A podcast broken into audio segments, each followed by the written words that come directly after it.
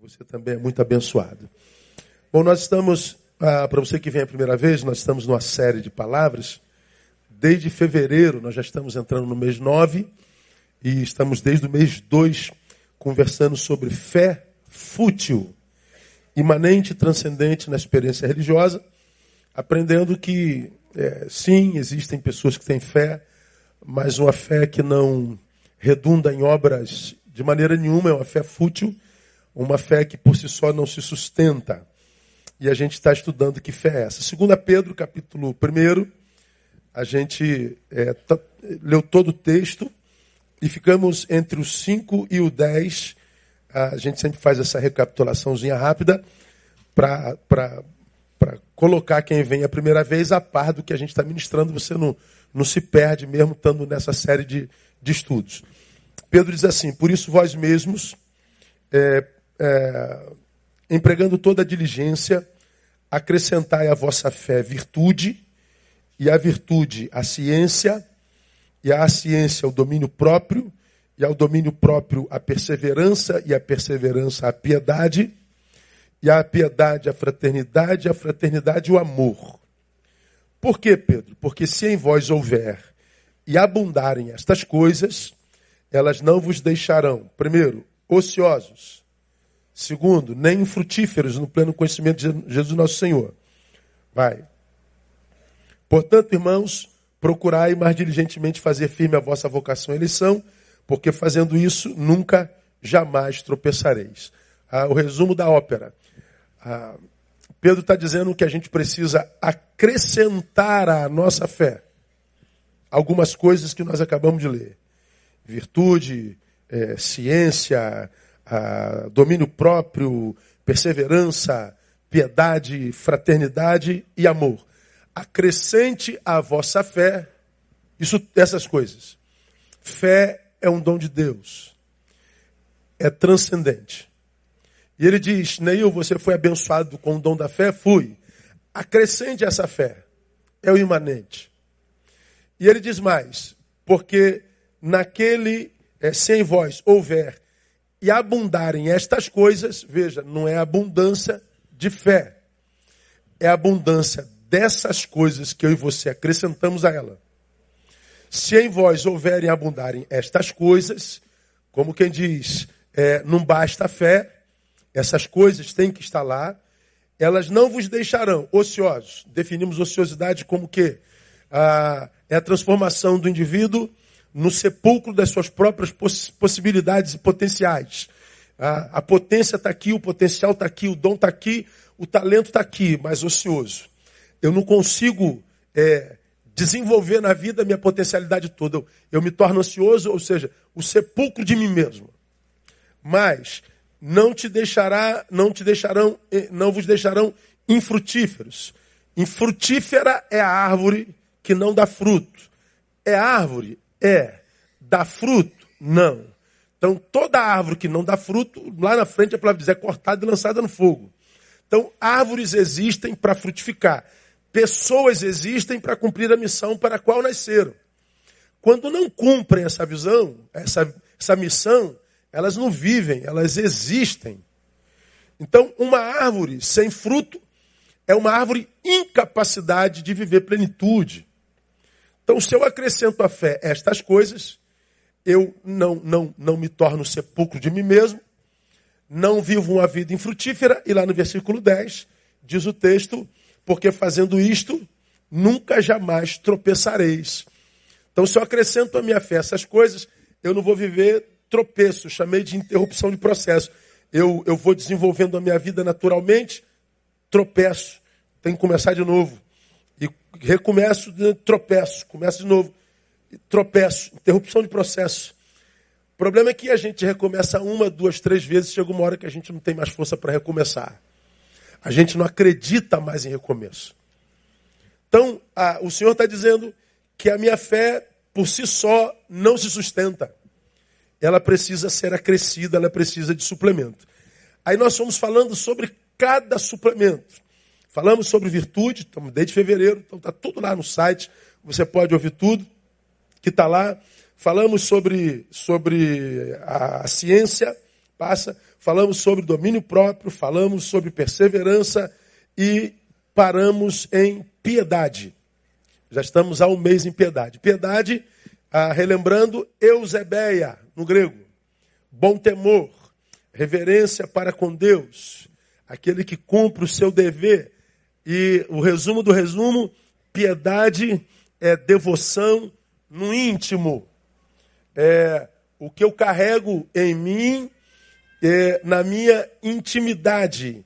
É, é, é, é aquilo que eu tenho em mim que deseja alegrar aquele que me deu fé é, e produz é, na pessoa que a possui o desejo de agradar a Deus, só que independente de liturgia, independente de, de, de, de, de, de gente que, que controle, independente de, de olhos, independente de segunda intenção, não.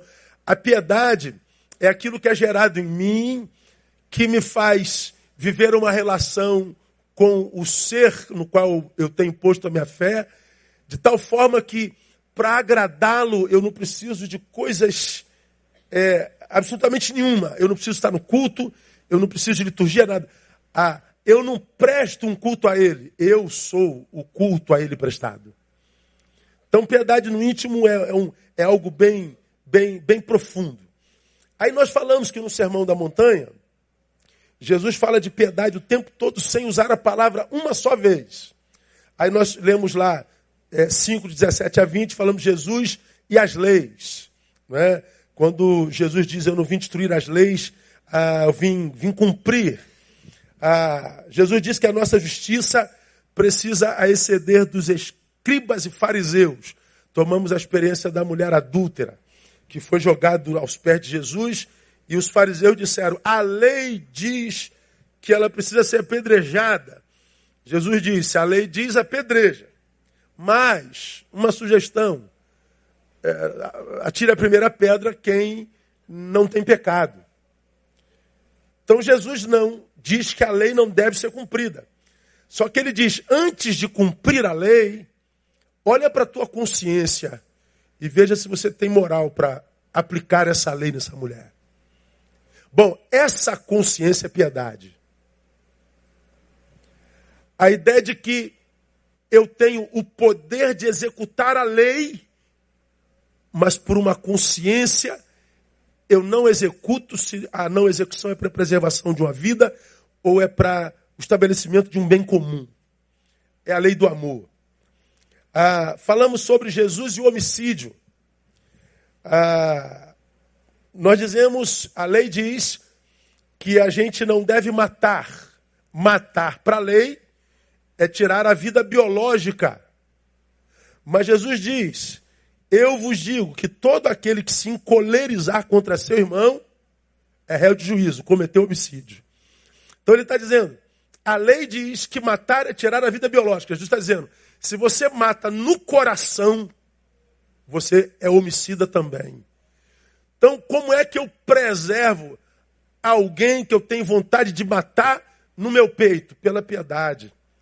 Porque a piedade produz perdão. Vai vendo. Falamos sobre isso duas quartas-feiras. Jesus e o adultério, Mateus 5, 27 e 28. Ouviste o que foi dito, não adulterarás? Na lei, adulterar é um homem ou uma mulher impossibilitados de se encontrarem, se tocarem. Quando ele não é dela e vice-versa. Jesus está dizendo: tocou numa mulher que não é tua, tocou no homem que não é teu, diz a lei, adulterou. Jesus está dizendo: pensou em tocar? Pensei, então já adulterou. Jesus está dizendo que o adultério não, não, não, acontece quando eu toco, acontece quando eu desejei tocar. Bom, Jesus está dizendo para os fariseus que apedrejavam os que tocaram: vocês não são melhores dos que tocaram, porque se vocês pensaram em tocar, vocês são iguais a eles. E o que, que Jesus queria dizer com isso? Portanto, não apedreje, haja com eles com misericórdia. A misericórdia produzida por essa consciência é piedade. Falamos sobre Jesus e o juramento. E falamos sobre ódio e amor em Jesus. Quando nós falamos de ódio e amor, Nós lemos lá Mateus 5, 38 e 39. Põe para mim aí, painel, 38 e 39. Isso eu preciso relembrar para o que a gente vai ministrar hoje. Ouviste o que foi dito? Olho por olho e dente por dente? Eu, porém, vos digo que não resistais a homem mau, mas a qualquer que te bater na face direita, faz o quê? Oferece-lhe também a outra, passa. E ao que quiser pleitar contigo, tirar-te a túnica, larga-lhe também a capa, passa mais um. E se qualquer te obrigar a caminhar mil passos, vai com ele dois mil. Jesus está dizendo o seguinte: ah, amar é, sobretudo, não se transformar na imagem e semelhança do seu algoz. Nós falamos sobre isso aqui bem detidamente. Porque hoje, se tu fala assim, ó, se alguém bater na tua face, você tem que dar outra, não soa mal dentro da gente, fala a verdade. Irmão. Se alguém bater na tua face, tu vai dar outra, literalmente? Ou tu vai dar na cara dele também? Você não consegue resistir a um comentário de Facebook, né, irmão? Se o cara falar que você é gordo, tu xinga a mãe dele e os filhos também. A gente não leva desaforo para casa. A gente não tem pavio curto, a gente não tem mais pavio. Tá todo mundo à flor da pele. Então, quando você ouve Jesus assim, ó, se te ofender, não ofenda, a sensação que você tem, Jesus, o senhor está chamando a gente de otário? É, é isso mesmo que ele está chamando. Se ser otário, se ser idiota, se ser bobão, se ser bocó, é dizer para o teu algoz, você teve o poder de me fazer mal. Eu estava distraído, mas não terá de mim poder para me transformar em você. Então seja esse bocó, esse bobão. Porque se ele te ofende, se ele te agride, você agrediu também, você e ele se tornam irmãos gêmeos. O mesmo fruto. Vocês, vítima e algozes, se equipararam. Antes você foi agredido, é vítima, você tem Deus por seu advogado.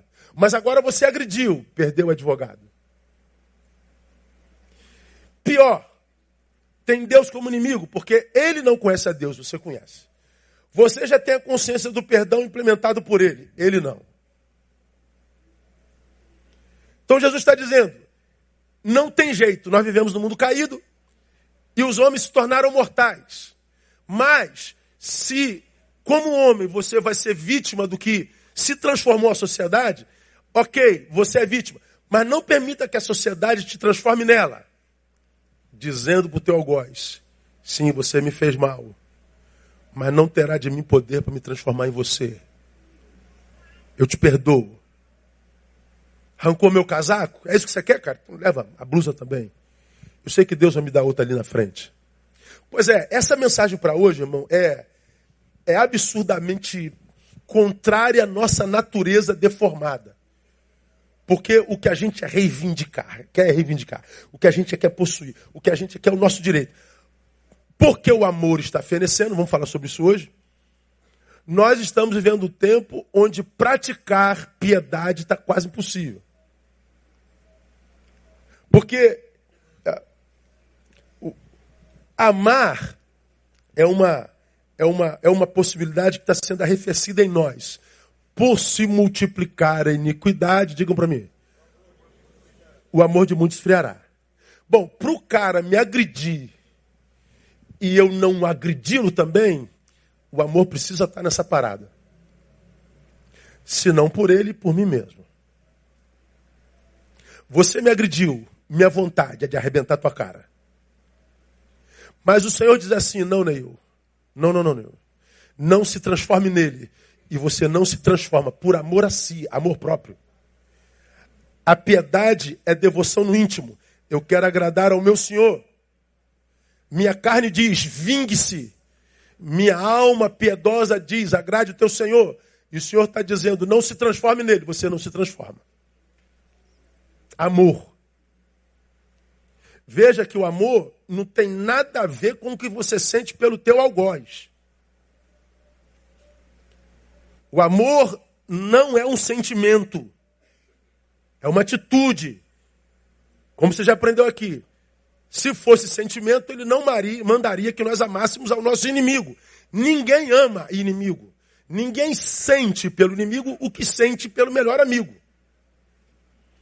Então, amar o inimigo é não dar a ele o que ele te deu e que te fez, fez dele um inimigo. Por que, que ele é meu inimigo? Porque me fez mal, porque me quer mal, porque me quer destruir. Pois bem, não dê a ele o que ele deu a você. Não se transforme nele.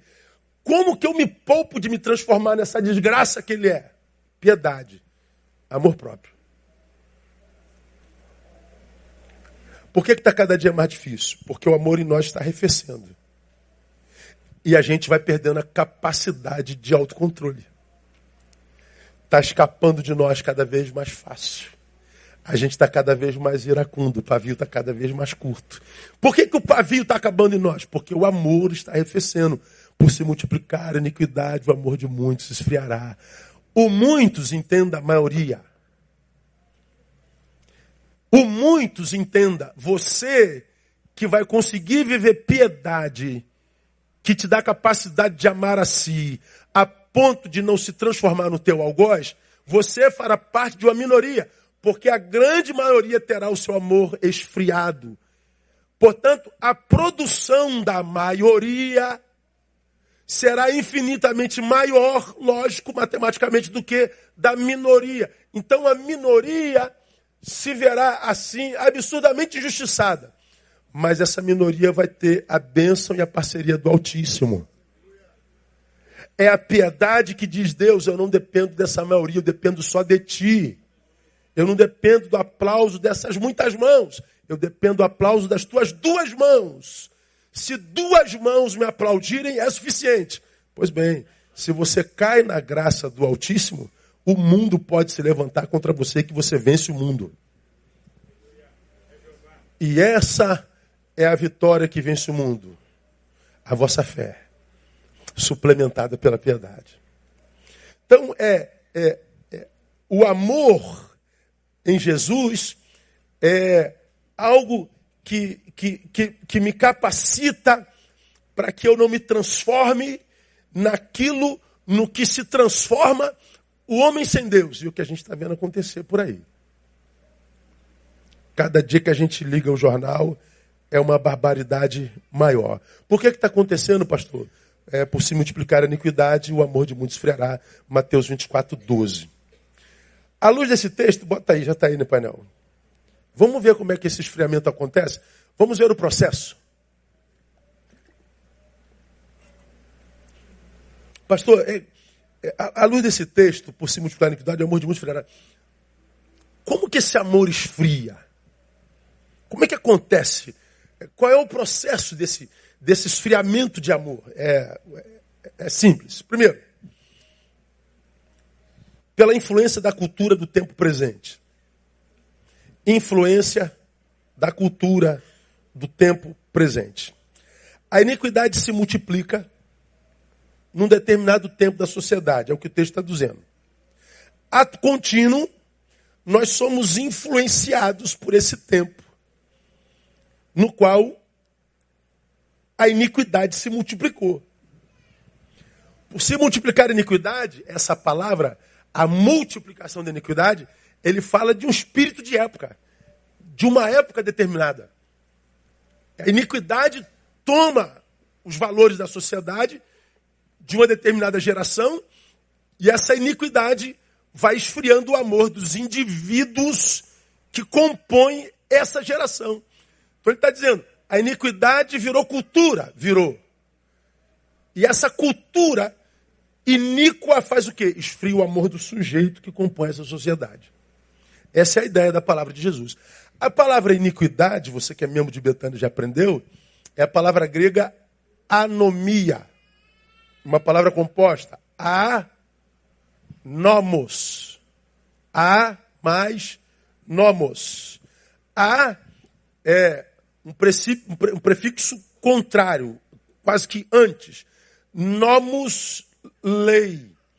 Anomia significa antilei, é, significa contrário à lei, significa desregramento, significa marginalidade. Ou seja, estou à margem da lei. Ele está dizendo que por se multiplicar o desregramento, por se multiplicar a desordem, por se multiplicar a, a, a, a balbúrdia, por virarmos as costas ao que é legal, ao que é decente, ao que é, é, é de equidade, a, a, o nosso amor vai se, se esfriando.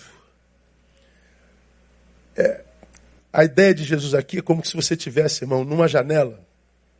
Aqui, ó. Tem uma janela. Você está aqui da tua janela espiando na rua. A ideia é essa aqui, ó. E você está vendo tudo deformando na tua frente. Antes o vizinho ficava na porta, cumprimentava todo mundo. Todo mundo sabia o nome de todo mundo. Ô, seu João, Dona Maria. Ô, Quinzinho, tudo bem, Joãozinho? Como é que vai seu avô, seu, seu Toinho, tudo bem? Havia uma, uma relação humana, gentil. Agora você passa na porta e não dá mais bom dia. Não mudou, né?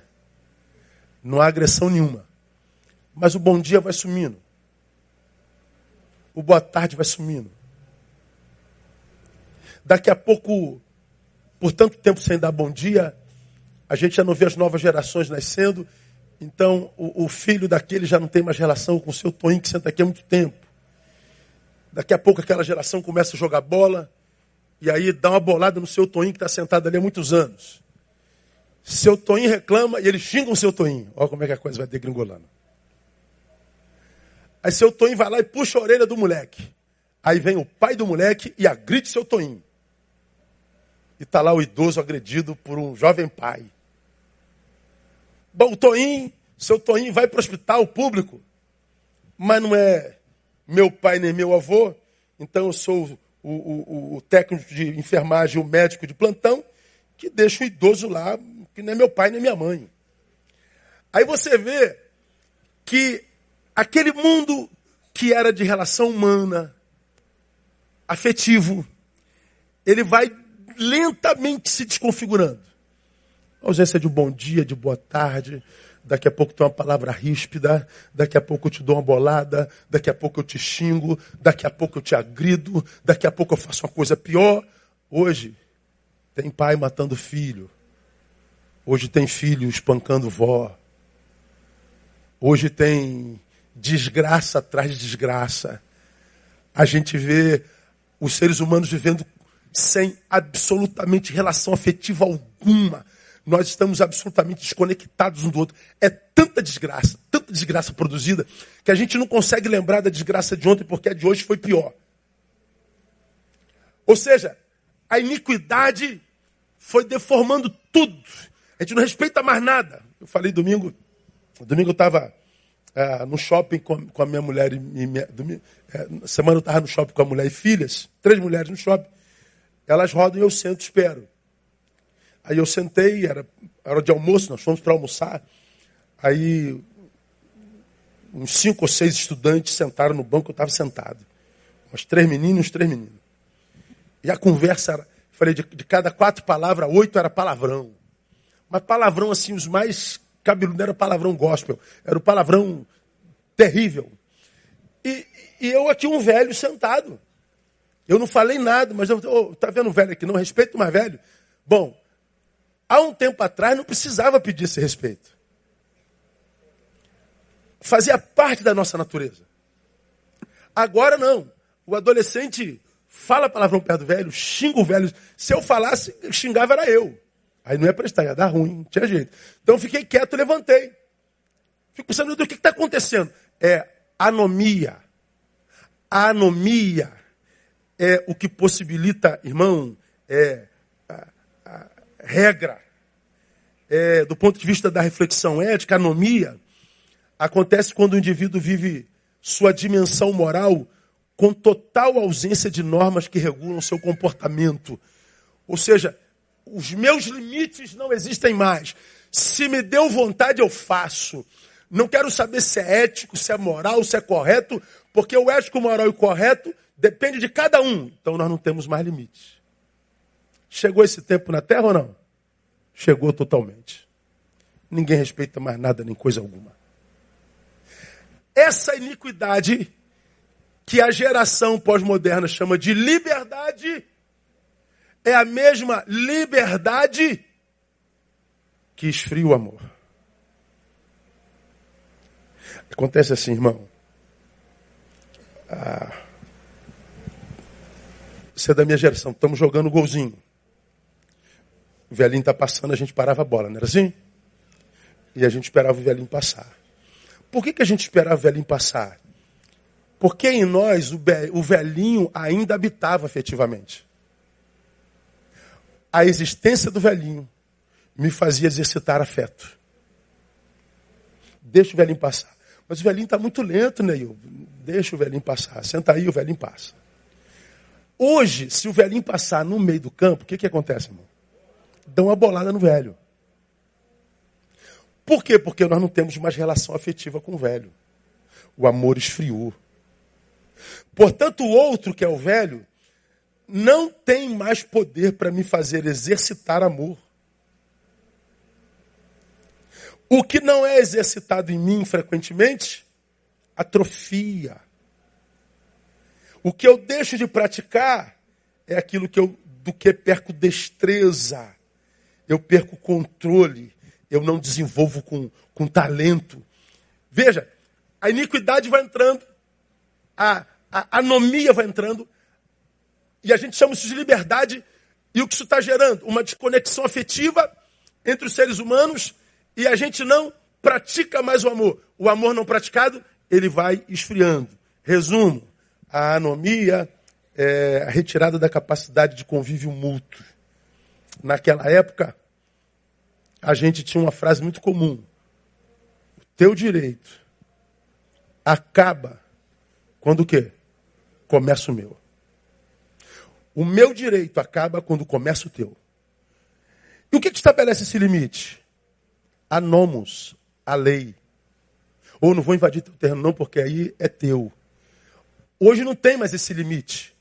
Eu invado, e ponho, e tiro, e quebro, e machuco, e ofendo, e agrido. Esse modo invasivo de ser, porque nós vivemos em rede, acabaram-se com os limites e os direitos e impossibilitou o convívio de prática afetiva. Nós estamos nos bestificando. Nós estamos nos anomalizando. Nós estamos nos animalizando. Resumo é a retirada da capacidade de convívio muito. Em alguns, tal influência é consciente, em outros, não. Alguns, quando se autoanalisam, percebem, meu Deus, cara, não sei o que está acontecendo comigo, meu pavio está curto demais eu, eu, eu, eu tenho andado muito tenso, muito, muito, muito, muito iracundo. Estou sem paciência com a avó, com a mãe, com a esposa, com os filhos, com o cachorro. Bom, se você é desses, você está percebendo que alguma coisa está acontecendo contigo e não é boa. Outros vivem o mesmo processo, mas não admitem. Eles dizem assim, mas também, pô, o que você queria que eu fizesse? Olha como é que está essa gente. Olha o que, que o vizinho fez. Olha o que, que o cara do. Olha o que, que o cara. Aí o cara, ele está odioso, iracundo, cheio de razão. E se você for analisar friamente, ele está coberto de razão, mas continua iracundo e se matando lentamente. Porque esse ser iracundo não é você. Você está se transformando num produto dessa geração iníqua. Quando você pratica mais o ódio, mesmo que seja cheio de razão. Quando você pratica mais a ira, mesmo que cheio de razão, você está deixando de praticar amor. Você está deixando de ser. É a lenta extinção do Homo sapiens em nós e a lenta é, é, é, ressurreição do Homo anima, do animal em nós, do ser instintivo é um, é um negócio de doido. Alguns percebem Logo, ah, o quanto estão se desconstruindo, outros percebem e não admitem. E outros ainda só perceberão quando não sobrar mais nada de si em si.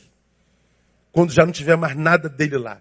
Irmãos, é, é, é impressionante como é que a gente anota isso assim tão claramente nas pessoas quando a gente lida com, com multidão. O enredo é mais ou menos o mesmo que aconteceu com Isaías. Vou explicar para vocês. Já preguei sobre isso aqui, mas é só para ilustrar. Bota aí Isaías, capítulo 6, de 1 a 8. Olha lá. No ano em que morreu o rei Uzias, eu vi o Senhor assentado sobre um alto e sublime trono, e as orlas do seu manto enchiam o templo. Ao seu redor haviam serafins, havia serafins. Cada um tinha seis asas, com duas cobria o rosto, e com duas cobria os pés, e com duas voava. Clamavam uns para os outros, dizendo: Santo, Santo é o Senhor dos exércitos, a terra toda está cheia da sua glória. E as bases dos limiares moveram-se à voz do que clamava, e a casa se enchia de fumaça. Então disse eu: é a reação dele à experiência fenomenológica. No ano em que morreu o rei Uzias, Isaías passou 40 anos com esse rei.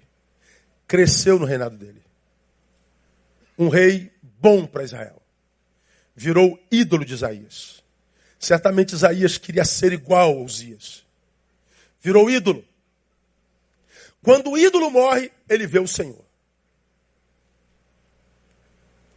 Deixando claro que enquanto houver ídolos no nosso coração, Deus não aparece. Enquanto houver, houver ídolo no nosso coração, não há experiência com o Altíssimo. Isaías, quando morre o ídolo, tem uma experiência fenomenológica. A reação dele, ai de mim. Como você já me viu pregando aqui, ele viu o Senhor.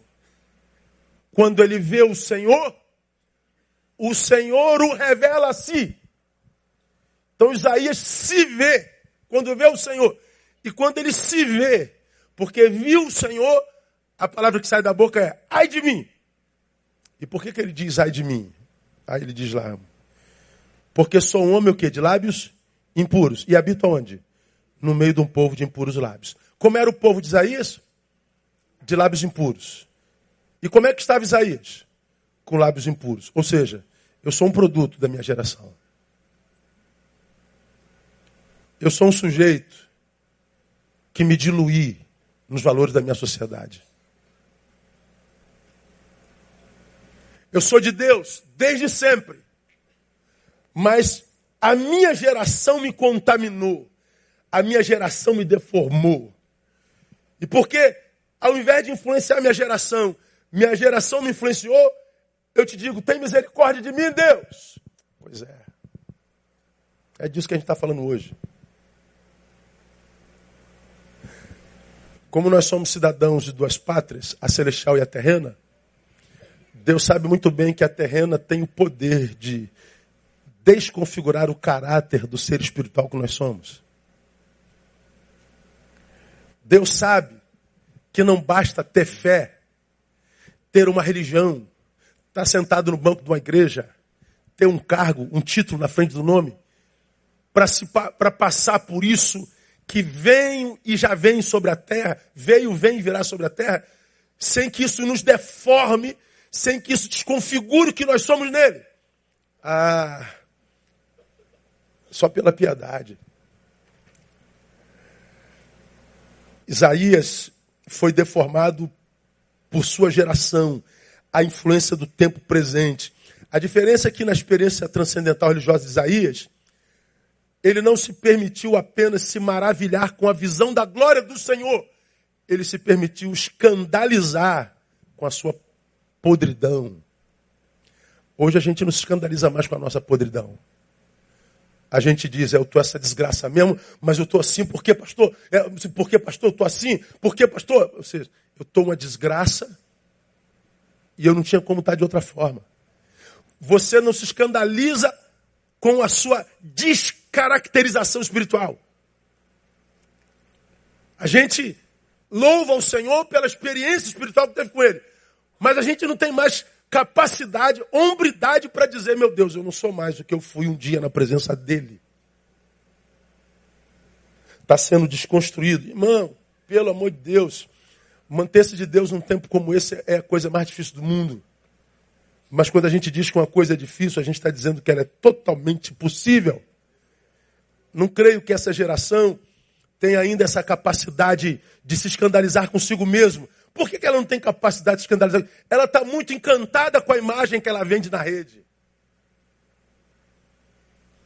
Essa geração está muito encantada com o seu intelecto, que não é nenhum.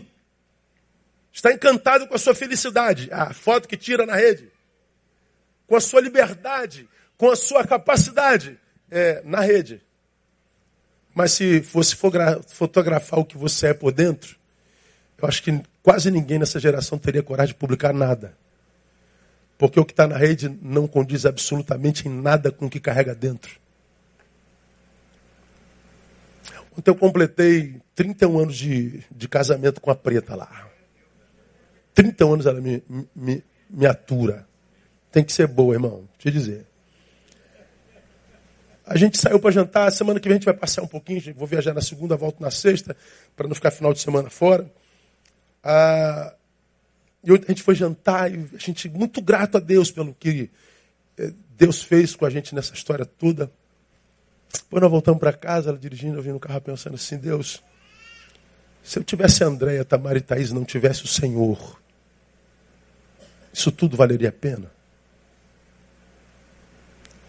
Se eu tivesse Tamara, Thaís, a saúde que eu tenho, não tivesse o Senhor, tudo isso valeria a pena? Eu não sei. Porque a gente tem visto gente que tem tudo, mas o tudo não basta. Eu tenho visto casamentos perfeitos sendo desenvolvidos por cônjuges absurdamente adoecidos. Eu tenho visto gente endinheirada vivendo como mendigo existencial. Eu tenho visto jovens absolutamente fortes, com bíceps de 50, vivendo uma fragilidade de alma sem precedente na história do mundo. Eu tenho visto gente com, com tudo sem, sem conseguir conexão com nada do tudo que tem, porque perderam o essencial, o caráter de Deus.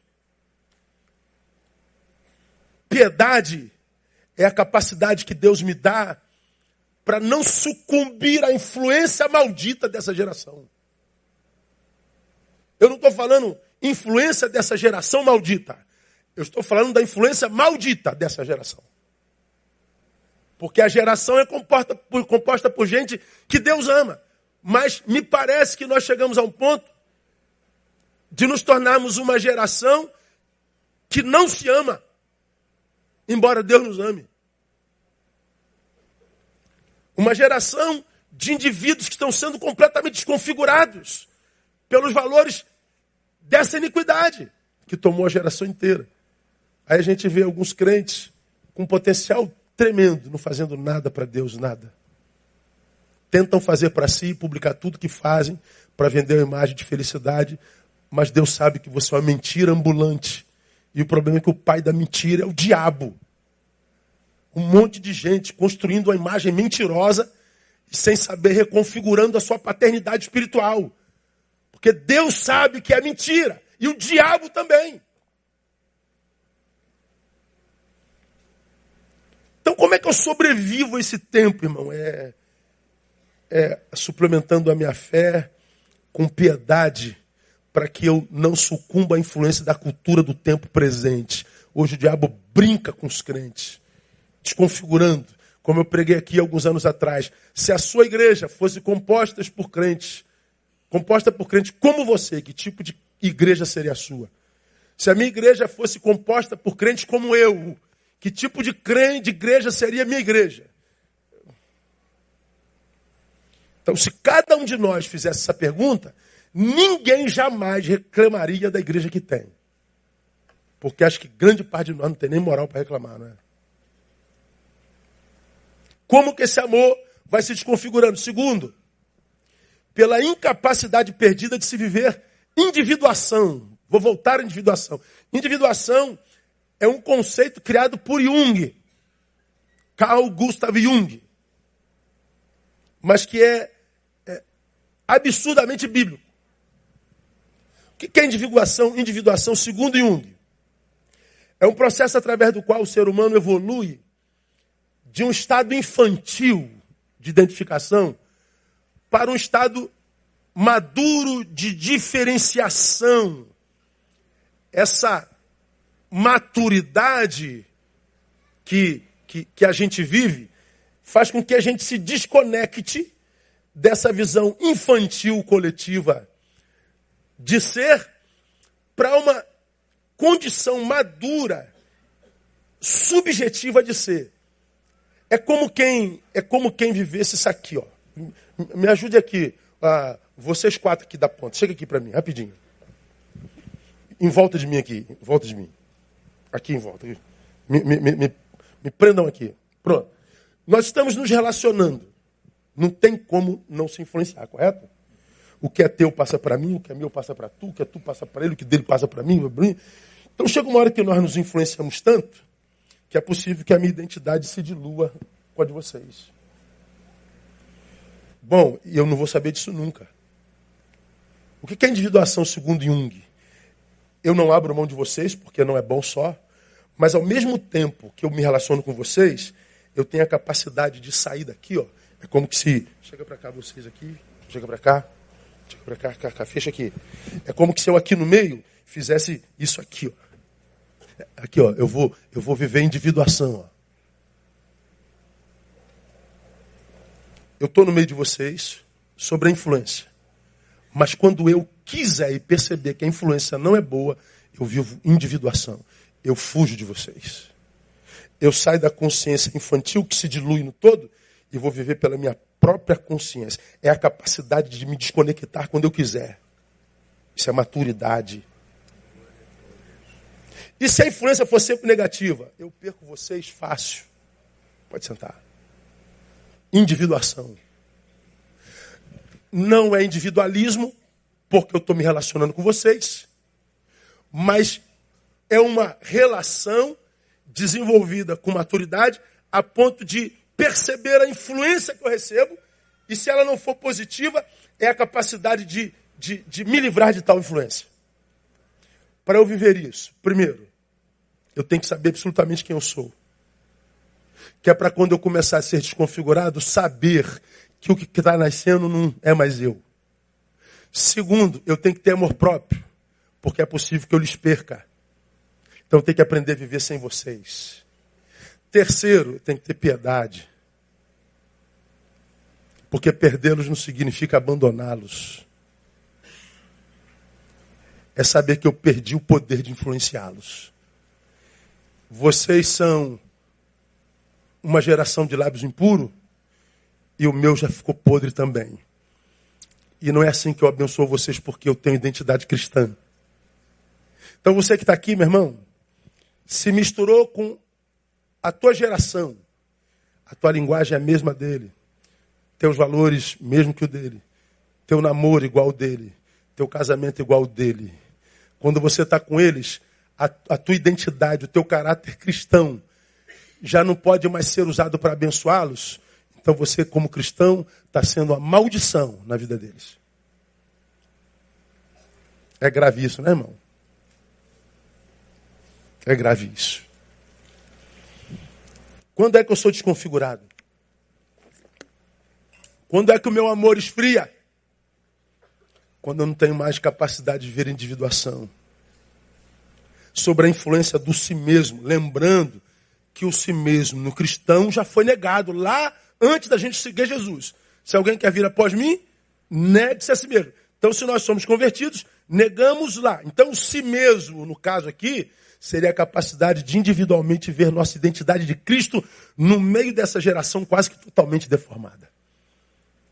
Então, ah, quando a gente fala, irmão, de, de fé fútil, nós estamos falando dessa fé que não amadureceu, pelo contrário, nos fez ser sugado por uma geração que foi tomado pela iniquidade cujo amor esfriou. Ora, se o amor esfriou, eu não tenho mais do que me orgulhar na essência, então tem que investir na aparência mesmo. Então está tudo certinho, essa geração está fazendo certinho. Triste é quando a gente vê crente vivendo assim. Hoje os crentes se esfriam facilmente porque mais buscam a espiritualidade do ajuntamento ou busca o encontro do ajuntamento, mas não consegue mais viver para além desse ajuntamento, não consegue mais viver no, no, no âmbito da solitude, não é da solidão, da, da individualidade. Se de um lado eu me livro do que é negativo, por outro lado, de alguma forma eu tenho que me livrar do que é positivo. Ora, uma reunião como essa é muito positiva, mas me livrar do que é positivo significa dizer o seguinte: eu não posso depender só dessa reunião. Eu tenho que ter individuação dessa também. E Jesus fala sobre isso. O que ele tem para o corpo, ele revela aqui. O que ele tem para o membro do corpo, no quarto, em secreto. Individuação.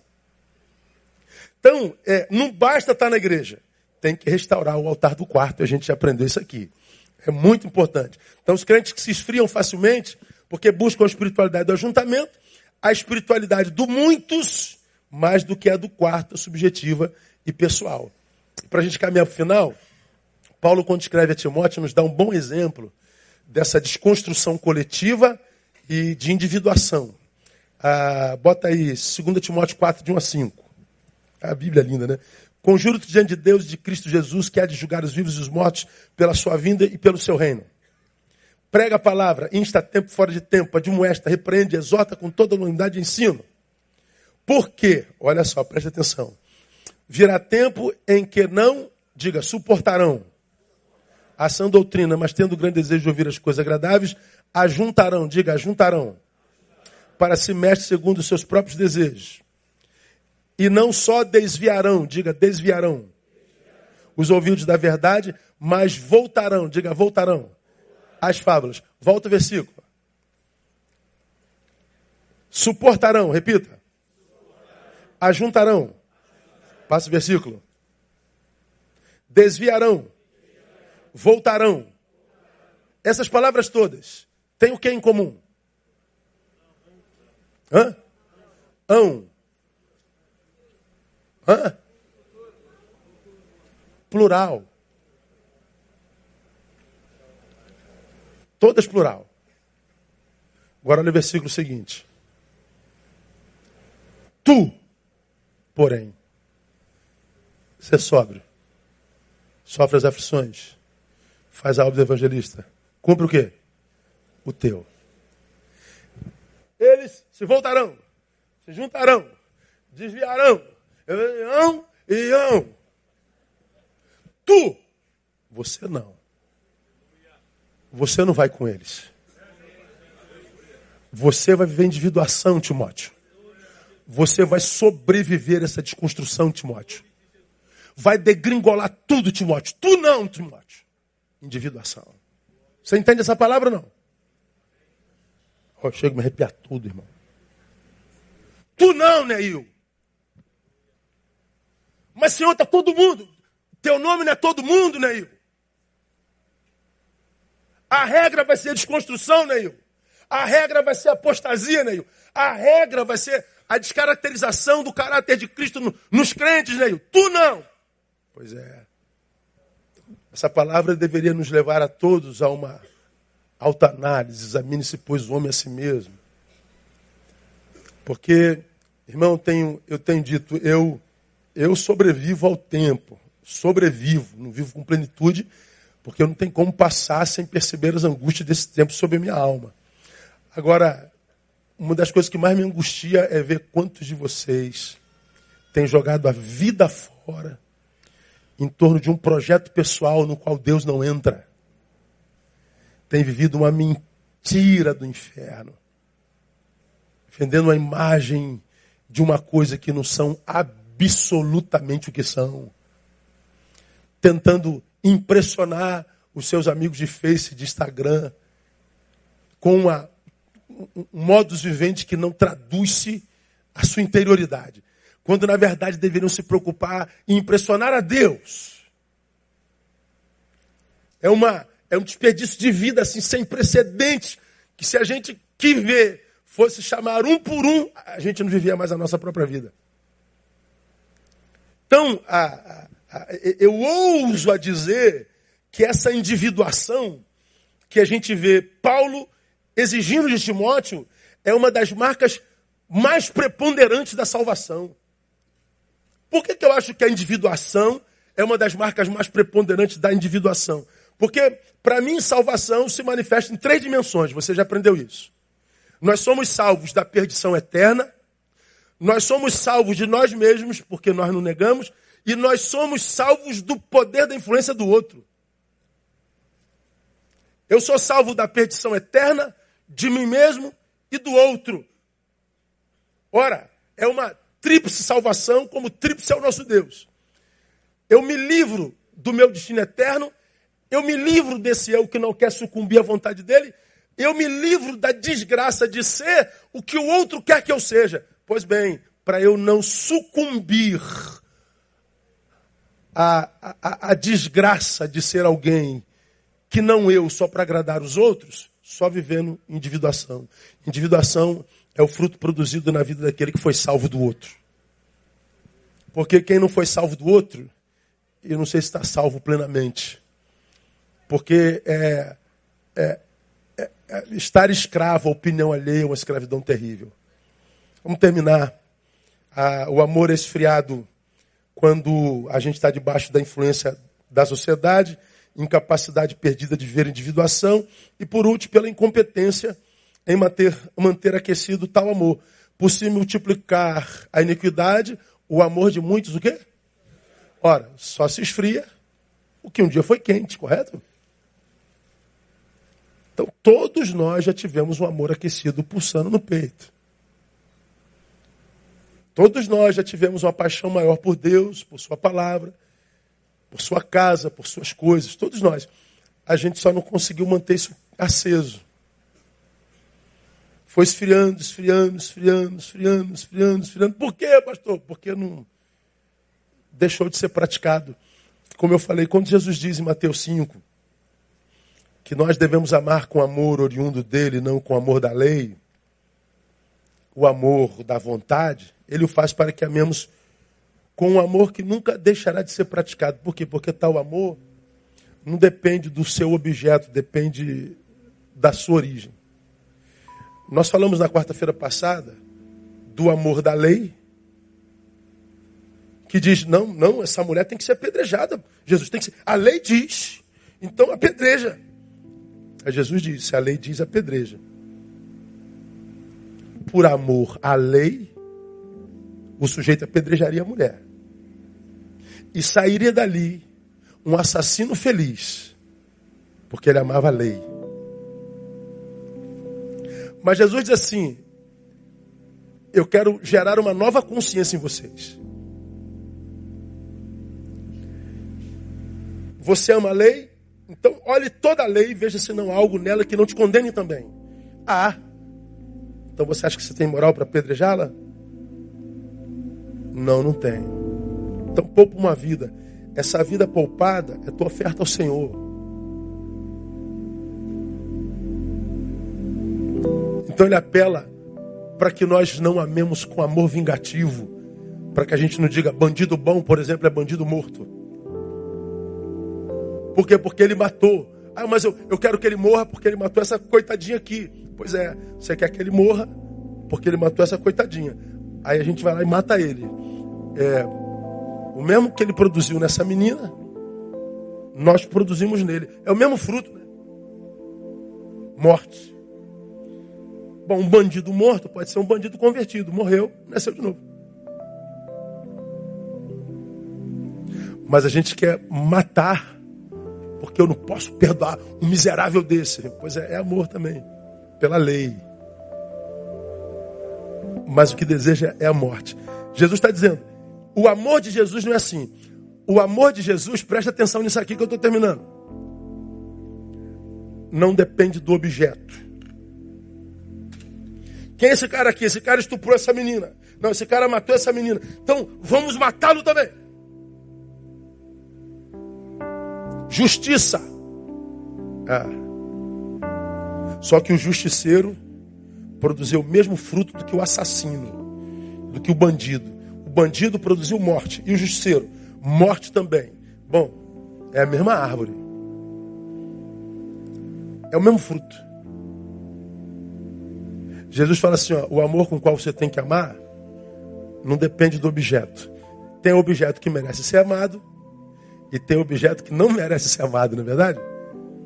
Pois é, mas o meu amor não depende do objeto, depende da fonte do amor. Eu não amo por causa do objeto. Eu amo porque eu quero glorificar a sua fonte. Só cristão pode ver isso, irmão. Só quem nasceu de novo pode ver isso. Quem não viveu novo nascimento, não tem jeito, mata no afeto mesmo. É vagabundo, é verme, morra, maldito, salafrário. Meu Deus do céu. Ver os crentes na rede é angustiante demais. É muito ódio. Nunca vi um povo tão cheio de ódio como crente. Tão perverso, maldoso, vingativo, impiedoso. Jesus quer piedade, a gente vive em piedade. E é em nome da lei, em nome da ordem, em nome da moral, em nome da decência. Jesus está dizendo: não, filho, se você é meu, teu amor não depende do objeto. É amor para quem merece, amor fraternal e a hospitalidade, filoxenia, amor ao estranho, como a gente aprendeu. Você ama quem gosta, você ama de quem não gosta. Por quê? Porque não depende do objeto, depende do, do, do amado. Porque Mateus 5,46, nós lemos na semana passada, pois se amardes aos que vos amam, que recompensa tereis? Não fazem os publicanos também o mesmo? E se saudardes somente vossos irmãos, que fazer demais? Não fazem os gentios também o mesmo? Sede, sede vós, pois, perfeitos, como é perfeito o vosso Pai celestial. Então ele está dizendo: se nosso amor for o da lei, for o da vontade, eu só amo quem estou com vontade, eu só amo quem eu quero, ah, vai esfriar mesmo. Porque o objeto do amor é cada vez menos digno do nosso amor. Tá difícil amar a gente, não tá, irmão? Fala a verdade, irmão. Tá mais fácil amar nosso cachorrinho, né, cara? Um gatinho. Que a gente chega em casa, tem festinha, o rabinho balança todo dia que chega em casa.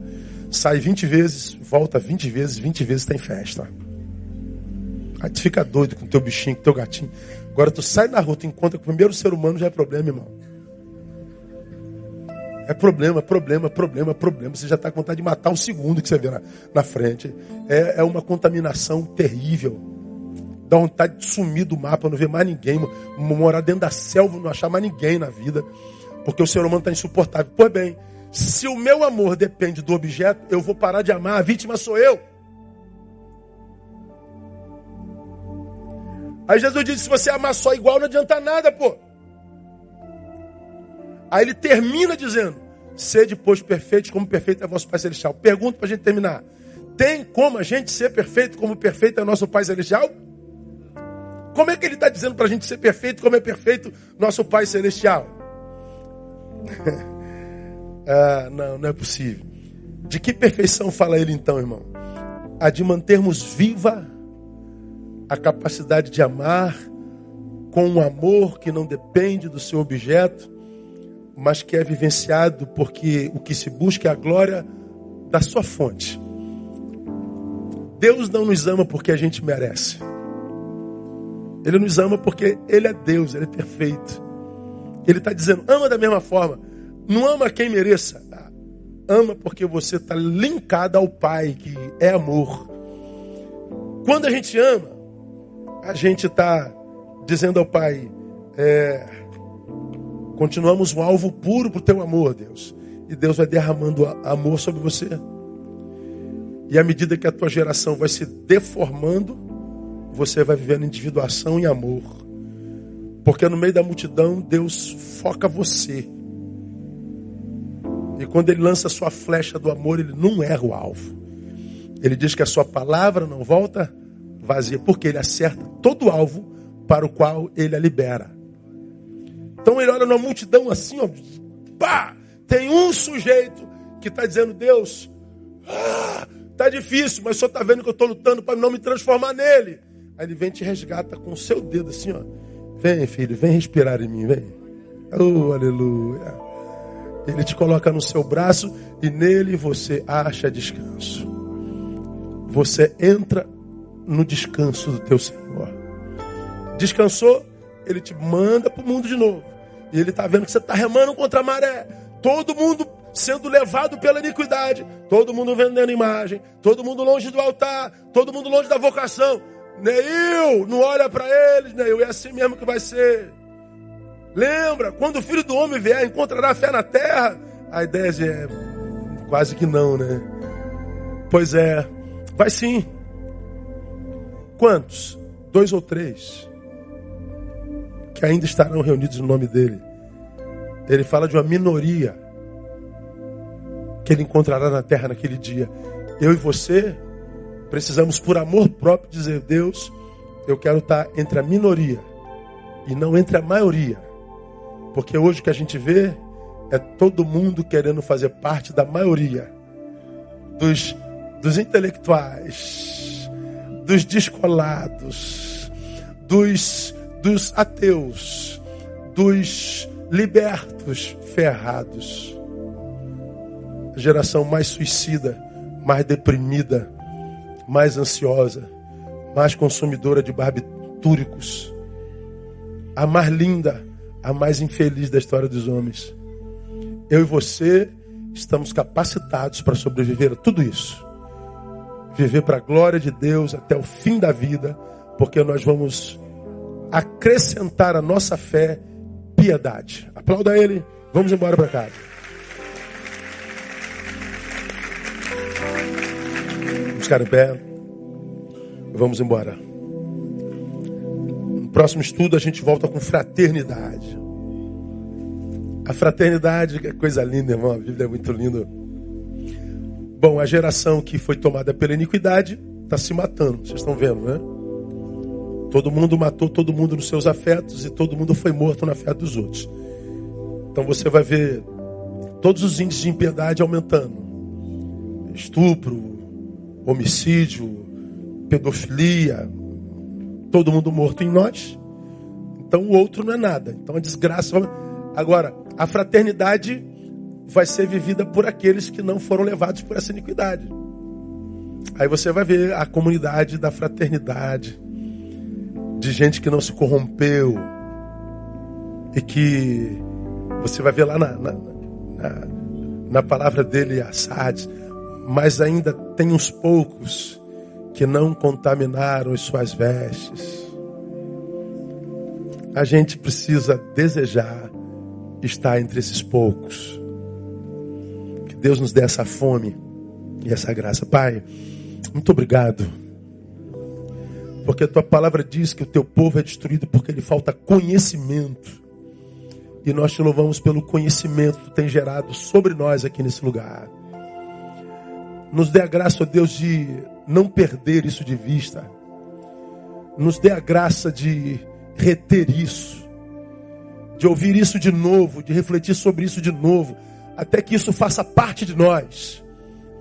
Nós estamos vendo com os nossos olhos, Deus, como a iniquidade avança de forma célere e como tem esfriado o amor de muitos mesmo.